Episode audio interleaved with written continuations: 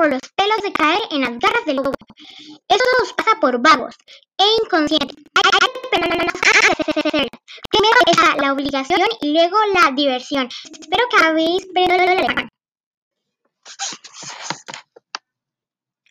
¿Ves lo que ha sucedido?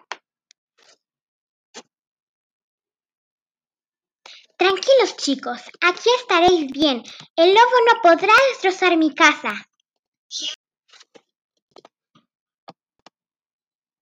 ¡Qué bien ha quedado mi casa! Ni un huracán podrá con ella.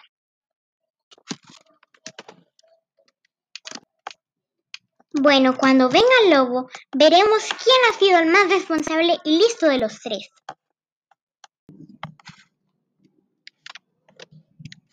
Pues sí, vaya tontería. No sé para qué trabaja tanto pudiendo hacerla en un periquete.